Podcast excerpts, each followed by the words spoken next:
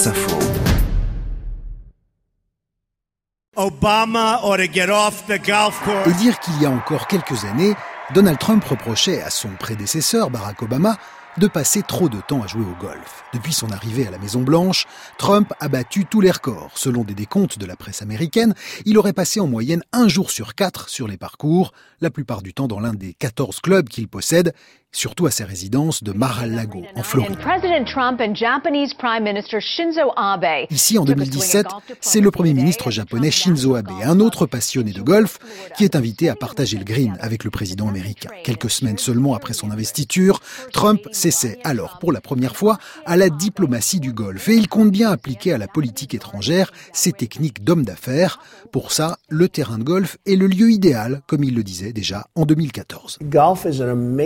Le golf est un sport génial pour faire du business. Il y a des gens que j'ai appris à connaître sur les parcours bien mieux que si j'avais passé du temps à dîner ou déjeuner avec eux. Je m'y suis fait des amis et ça m'a permis plus d'une fois de faire des affaires.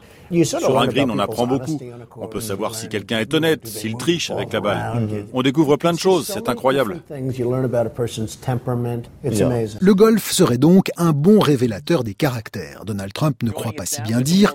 Le journaliste Rick Rayleigh, un chroniqueur sportif très célèbre outre-Atlantique, a lui-même côtoyé Donald Trump sur les greens. Dans un livre intitulé Tricheur en chef, Rick Rayleigh raconte que Trump joue au golf comme il préside, avec une seule obsession, gagner par tous les moyens. Donald Trump triche comme un comptable de la mafia. Il triche en permanence, que vous le regardiez ou non, que ça vous plaise ou non. Il a même triché contre Tiger Woods. Ce jour-là, il a envoyé deux balles dans l'eau, mais il ne les a pas comptées. Et du coup, il a failli le battre.